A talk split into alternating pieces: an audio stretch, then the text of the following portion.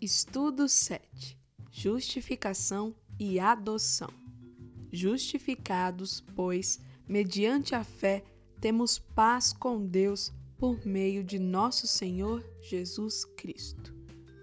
A salvação é a benção mais preciosa que nós podemos receber de Deus, pois não há dúvida de que o maior milagre que pode ocorrer na vida de um ser humano é ser alcançado pela graça de Cristo e ser salvo por meio dela.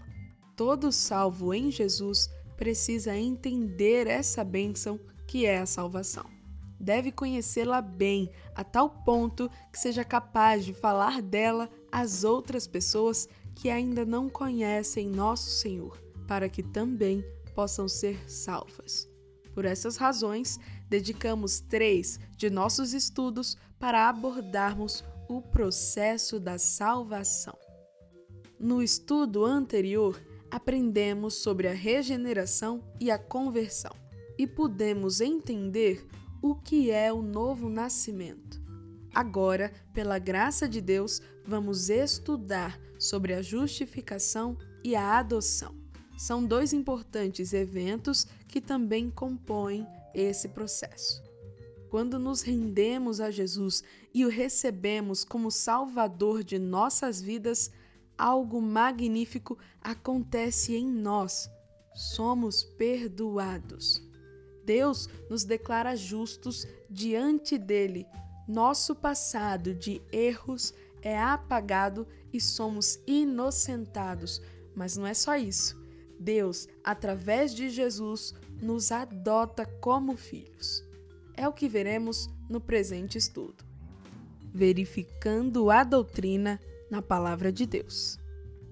Em Gálatas, capítulo 4, versículo 5, Paulo afirma que Jesus veio a este mundo para resgatar os que estavam sob a lei, a fim de que recebêssemos a adoção de filhos. Nesse texto, vemos claramente tanto a doutrina da justificação quanto à doutrina da adoção. O verbo resgatar, nesse contexto, significa libertar mediante o pagamento de um preço. De fato, Jesus pagou um alto preço, isto é, sua própria vida lá na cruz, para nos justificar diante do Pai, perdoando-nos de todo pecado, para nos fazer filhos de Deus e co-herdeiros dele. Vejamos o que a Bíblia ensina sobre essas duas doutrinas. O ensino bíblico sobre a justificação.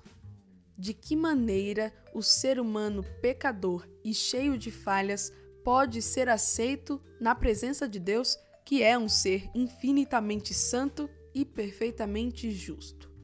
A única forma de o pecador indigno indesculpável, ser aceito diante daquele que não admite o erro é ser purificado e livre dos seus pecados. Mas como isso é possível? Através do perdão ilimitado da parte de Deus, ministrado sobre a vida do pecador que foi regenerado. A esse perdão damos o nome de justificação esse é o ato de Deus declarar que, aos seus olhos, os pecadores são justos. Ele nos declara inocentes e cumpridores daquilo que a lei exige. Para facilitar o entendimento, é preciso considerar alguns pontos importantes. O causador da justificação. Os seres humanos padecem de dois graves problemas decorrentes do pecado e da queda.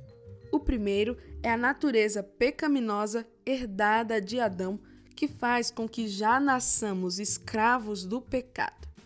Essa questão é resolvida pela regeneração e pela conversão, que possibilitam ao pecador experimentar o novo nascimento. Contudo, há outro problema a ser resolvido a culpa pelo pecado e sua automática condenação. Tal problema é solucionado através da justificação, pela qual o pecador é perdoado e declarado justo. Mas quem justifica o pecador? Teria ele condições por si mesmo de se declarar inocente diante do tribunal de Deus? Certamente não, pois, conforme diz o profeta Isaías, todos nós somos como o imundo e todas as nossas justiças como o trapo da imundícia. De acordo com o ensino do apóstolo Paulo, é Deus quem justifica. Ele é justo e o justificador daquele que tem fé em Jesus. A justificação não é um ato humano, mas algo que provém de Deus. Ele é o arquiteto, o causador e o executor da justificação. O réu, que é o pecador, está diante dele, o justo juiz, e tem tudo para ser condenado. Porém, ao contrário do que se espera, o réu é absolvido. O mediador da justificação. Como pode Deus declarar inocente alguém que é culpado sem cometer uma injustiça? É aqui que entra em cena a obra feita por Cristo no Calvário como o mediador da justificação. Diz a Bíblia que o salário do pecado é morte, e, pelo fato de o Senhor ser justo, todo ser humano deveria receber a condenação prevista. No entanto, Deus também é amor. Assim diz sua palavra. Deus amou ao mundo de tal maneira que deu seu Filho unigênito para que todo o que nele crê não pereça, mas tenha a vida eterna. E continua dizendo que ele enviou seu Filho, não para que julgasse o mundo, mas para que o mundo fosse salvo por ele. A Bíblia é clara em afirmar que, se há pecado, deve haver morte. Esse é o preço, pois sem derramamento de sangue não há remissão de pecados. Por isso, Jesus Cristo, o justo, morreu no lugar dos injustos. Na cruz houve uma troca de papéis. Ele morreu a nossa morte para vivermos a sua vida. Ele voluntariamente cumpriu a condenação ou a pena que era nossa. Deste modo, a justificação é o ato de o Pai declarar, com base na morte substitutiva de Jesus, que todo pecador que aceita o Filho por Salvador também resolve, por meio dele, todas as pendências com a justiça divina. O favorecido da justificação. Quem precisa de uma intervenção tão maravilhosa assim é aquele que não tem outra saída e que já está condenado. Nesse sentido, certa vez falou aquele que nos salvou. Os sãos não precisam de médico, mas sim os doentes.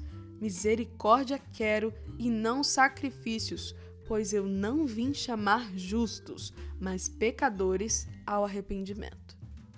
Logo, o alcançado e favorecido pela justificação é aquele que se reconhece indigno e pecador. É aquele que se vê espiritualmente doente, ou pior, espiritualmente morto, e que necessita da ajuda e do remédio de Cristo. Precisamos entender que a justificação é um ato da graça, ou seja, é presente que não merecemos somos incapazes de atender às expectativas de Deus quanto à obediência de sua lei. Pois, como disse Paulo, é evidente que, pela lei, ninguém é justificado diante de Deus. Somos miseráveis e pecadores. A única saída é esta. Assim como uma só transgressão resultou na condenação de todos os homens, assim também um só ato de justiça resultou na justificação que traz vida a todos os homens. Jesus cumpriu a lei. Ele foi justo e sua justiça nos foi imputada. Ou seja, tudo o que Cristo fez de bom e correto aqui na terra é transferido ao pecador que crê nele. Portanto, recebemos a justificação não pelos nossos esforços, mas pela nossa fé. A natureza da justificação. Diante do que foi exposto, até aqui podemos identificar algumas características essenciais dessa doutrina cristã. A justificação é um ato instantâneo, não um processo. Quando o pecador se rende a Cristo, automaticamente é justificado diante de Deus. A justificação é um ato forense, isto é, está relacionada a um processo legal, como ocorre nos tribunais. Nesse caso, somos os réus e Deus é o juiz. Quando ele nos justifica, está nos declarando justos e inocentes. Através de Cristo, vamos, pela fé, diante do Pai para ouvir o veredito e ele nos diz: o réu é inocente. Ainda há duas características básicas a serem consideradas. A justificação é um ato gracioso, pois é um presente completamente imerecido, não uma conquista, é uma dádiva, não aquisição. Somos justificados não porque sejamos bons, mas porque Deus é bondoso. Embora a evidência de que fomos justificados sejam as obras, não somos justificados por elas, mas pela fé em Cristo. A justificação é um ato poderoso, pois quem a executou foi o próprio Deus. De acordo com as palavras de Paulo, Agora, pois, já nenhuma condenação há para os que estão em Cristo Jesus. Quem fará alguma acusação contra os escolhidos de Deus? É Deus quem os justifica, quem os condenará. O ensino bíblico sobre a adoção. Aprendemos que a justificação é uma bênção que revela a bondade e a misericórdia de Deus. A adoção, no entanto, vai além. É uma dádiva ainda mais graciosa. Ainda que um juiz humano venha declarar um indivíduo inocente, não irá adotá-lo como filho ou conceder-lhe os privilégios que um familiar seu possui. Mas é exatamente isso que Deus faz conosco. Além de nos declarar inocentes, ele nos recebe em sua família, adotando-nos por seus filhos. Vejamos alguns aspectos importantes dessa bênção recebida pelos salvos. A necessidade da adoção. A adoção faz-se necessária devido ao distanciamento que há entre os seres humanos e Deus. Sabemos que, antes da queda, Adão e Eva mantinham um relacionamento muito próximo com o Criador. Eram amigos. Mas esse relacionamento foi rompido pelo pecado e aquele casal tornou-se inimigo de Deus. A partir de então, todos os seus descendentes, inclusive nós, nasceram destituídos da filiação divina. Por causa do pecado, os seres humanos deixaram de ser filhos e passaram a ser apenas criaturas de Deus. Com natureza pecaminosa, tornaram-se filhos do diabo, filhos da desobediência e filhos da ira. Contudo, a Bíblia diz que, tendo sido, pois, justificados pela fé, temos paz com Deus, por nosso Senhor Jesus Cristo, por meio de quem obtivemos acesso pela fé a esta graça. O sacrifício de Cristo restaura o relacionamento de Deus com os homens e isso se consolida na adoção. Em pecado, não podemos ser recebidos na família do Deus Santo, mas ao sermos justificados, podemos ser adotados por Ele. Assim, o cristão tem o privilégio de olhar para Deus não apenas como o juiz que o justificou, mas como o Pai amoroso com quem se reconciliou e com quem pode se relacionar. A realização da adoção. Quem realiza a adoção? Essa bênção é uma atitude do Deus triuno. Mesmo antes de nos converter, por causa do seu amor por nós, Deus, o Pai, já havia resolvido que nos tornaria seus filhos por meio de Jesus Cristo, pois este era o seu deleite e a sua vontade. Mas, como indica esse texto, a adoção é realizada com base na obra de Jesus Cristo, que regenera e justifica o pecador e lhe permite achegar-se ao Pai. Sobre isso, João escreveu: Mas a todos quantos o receberam, deu-lhes o poder de serem feitos filhos de Deus. Contudo, ser justificado por Cristo não é o mesmo que ser adotado pelo Pai. Significa apenas que o caminho foi aberto para que essa vontade do Pai seja realizada. Embora a justificação e a adoção sejam obras simultâneas, são também distintas entre si. A justificação não faz que, automaticamente, sejamos filhos de Deus. A adoção, por sua vez, é uma ação adicional do Espírito Santo por meio da qual os que foram justificados adentram num relacionamento filial com Deus. De fato, a adoção é obra conjunta da triunidade divina. O autor da adoção é o próprio Deus. Ele é quem nos adota. O significado da adoção. O que significa ser adotado por alguém? Há duas formas de entendermos esse ato. Em primeiro lugar, a adoção é um ato amoroso. No sentido mais comum, adotar significa que uma pessoa que pertence a uma família é desejada por outra e inserida nesta. É o que muitos casais fazem, adotando crianças órfãs ou abandonadas pelos pais biológicos. Sendo assim, a adoção é um ato de amor e compaixão. Com relação a nós, Deus não é diferente, pois a Bíblia nos diz: Vede que grande amor nos tem concedido o Pai a ponto de sermos chamados filhos de Deus. Em segundo lugar, a adoção é um ato legal. Quando Paulo trata da adoção de filhos, em Gálatas 4, versículo 5, está se referindo a um procedimento da lei romana naquela época.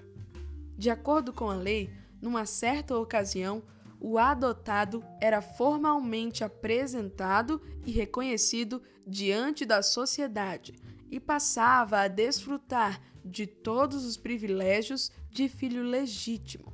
Tornava-se herdeiro de quem o adotara. Leia o que disse Paulo. Ora, se somos filhos, somos também herdeiros, herdeiros de Deus e co-herdeiros com Cristo. A adoção é um ato por meio do qual Deus nos faz membros da sua família o resultado da adoção. O entendimento sobre a adoção fica mais claro quando observamos as implicações e os benefícios produzidos na vida do crente em Cristo. De fato, as bênçãos advindas da adoção são maravilhosas e incontestáveis. Podemos destacar algumas. O perdão do Pai. Na adoção, além de sermos reconciliados com Deus, podemos a qualquer momento recorrer a Ele e dizer: Pai, perdoa-nos os nossos pecados. Nele temos perdão contínuo, a liberdade do Pai. Os filhos de Deus não são escravos que obedecem por obrigação, são pessoas livres que obedecem por amor e gratidão ao Pai. Porque não recebestes o espírito de escravidão para viverdes outra vez atemorizados, mas recebestes o espírito de adoção, baseados no qual clamamos: Abba, Pai. Outros dois resultados da adoção que podemos observar são: o cuidado do Pai. Sendo herdeiro, o cristão tem à sua disposição os infindos recursos do Pai. Nas palavras de Jesus, o Pai, que cuida das aves do céu e dos lírios do campo, cuida muito mais de seus filhos. A correção do Pai. Com o objetivo de nos tornar santos como Ele é, Deus nos corrige, e isso é prova de seu amor por nós, pois Ele se preocupa conosco e quer que sejamos pessoas melhores. Junto aos direitos, também temos os deveres de filhos, e um deles é o de honrar o pai. Outro dever é apresentado por Paulo: sejam imitadores de Deus como filhos amados, vivam como filhos da luz. Pedro, por sua vez, mostra também outro dever dos filhos de Deus. Como filhos obedientes, não se deixem amoldar pelos maus desejos de outrora, quando viviam na ignorância. É imenso o amor de Deus por nós. Ele nos redimiu através da justificação e restaurou nossa comunhão com Ele, fazendo-nos seus filhos através da adoção. Correspondamos a esse amor. Praticando a doutrina da Palavra de Deus. O fato de sermos justificados e adotados por Deus motiva-nos a admirar a sua bondade. O criminoso cumpre sua pena e quita o seu débito junto à sociedade. Contudo, nem por isso passa a ser visto com bons olhos. Ao contrário, sempre haverá suspeitas e desconfianças. Livrar-se do rótulo de ex-presidiário é algo muito difícil. Mas com Deus é totalmente diferente. Sem que mereçamos, Ele cumpre a pena em nosso lugar e nos absolve de nossos crimes. Tal ato já seria prova suficiente de sua bondade. Todavia, Ele vai além, adota-nos como filhos. Temos o privilégio de chamá-lo de Pai e Ele nos concede bênção sem medida. Ele foi admiravelmente amável e gracioso conosco. Devemos também ser prontos a perdoar e a olhar os outros com compaixão. O fato de sermos justificados e adotados por Deus motiva-nos a cultivar a sua amizade. Lá no Éden, o ser humano era amigo de Deus havia paz entre ambos. Todos os dias, de tardezinha, Deus vinha andar e conversar com Adão e Eva. Mas eles se rebelaram contra Deus e se tornaram seus inimigos. A justificação e a adoção foram os meios para que essa inimizade fosse desfeita. Diz a Bíblia: Tendo sido, pois, justificados pela fé, temos paz com Deus por nosso Senhor Jesus Cristo. O Pai fez de tudo para restabelecer a comunhão conosco. Por amor, foi capaz de entregar seu próprio Filho para morrer por nós. Não despreze a amizade de Deus, mas cultive-a pela oração e pela leitura de Sua palavra. Não permita que o pecado cause separação entre você e Ele. O fato de sermos justificados e adotados por Deus motiva-nos a praticar a sua vontade. Ao nos justificar e nos adotar, o que o amoroso Pai espera de nós? O seu desejo é que correspondamos a seu amor, vivendo de maneira santa e correta. Tudo que Deus fez por nós foi feito sem merecimento algum de nossa parte. A justificação e a adoção é fruto da graça, é resultado de sua imensa compaixão e prova do afeto dele por nós. Portanto, sejamos agradecidos, agindo como filhos da luz.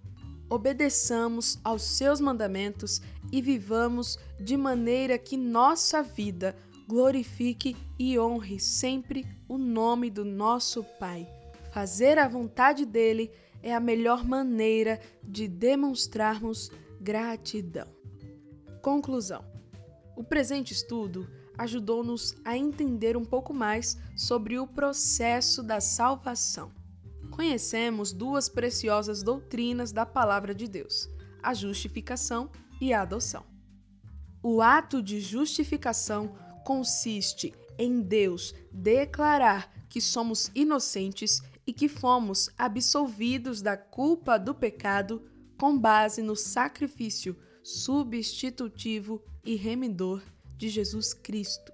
Já a adoção é a ação de o Senhor nos aceitar em sua família, adotando-nos como seus filhos. A adoção acontece por causa da justificação, pois em pecado ninguém pode ser aceito diante daquele que é santo, muito menos tornar-se seu filho. Deste modo, quando o pecador é regenerado e convertido, é também declarado justo e assim torna-se apto a entrar na família de Deus. É quando acontece uma ação adicional do Espírito Santo que faz o justificado entrar num relacionamento filial com o Pai. Nós, crentes em Cristo, somos filhos de Deus e devemos agir e viver de acordo com essa condição. Estudaremos sobre isso mais profundamente no próximo estudo, que tem por tema santificação e perseverança. Veremos que precisamos ser santos, conforme nosso Pai é santo, tendo sempre em mente que Jesus vem sem demora e que precisamos conservar o que temos para que ninguém tome a nossa coroa. Debatendo a doutrina da Palavra de Deus. Leia Romanos 5, versículo 1. Segundo esse texto, o que podemos ter com Deus como resultado direto da justificação por meio de nosso Senhor Jesus Cristo. O que é justificação? Leia Romanos 8, versículo 23 e 3, versículo 26.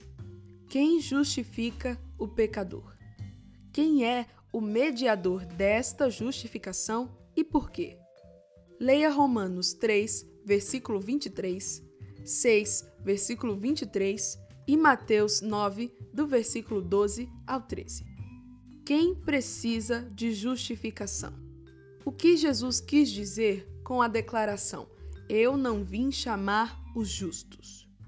Leia Romanos 5, versículo 18 e Gálatas 2, versículo 15 ao 16. Existe algum ato de justiça de nossa parte que nos torna aptos a receber a justificação por nossos próprios esforços? O que esses textos dizem sobre a natureza da justificação? Podemos afirmar que ela acontece pela graça? Leia Efésios 2, versículo 1 ao 3. De acordo com esse texto, qual a condição daqueles que não têm o Senhor Jesus, que ainda não creram no Evangelho?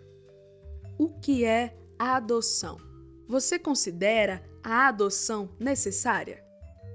Leia Efésios 1, versículo 4 ao 5 e João 1, versículo 12. Com base nesses textos bíblicos, quem planejou a adoção dos seres humanos e com base em quê? O que devemos fazer para sermos adotados por Deus? Leia 1 João 3, versículo 1 e Romanos 8, versículo 17. O fato de sermos adotados por Deus é mais uma prova do seu amor por nós? A adoção é um ato amoroso? Quais são os benefícios decorrentes da adoção.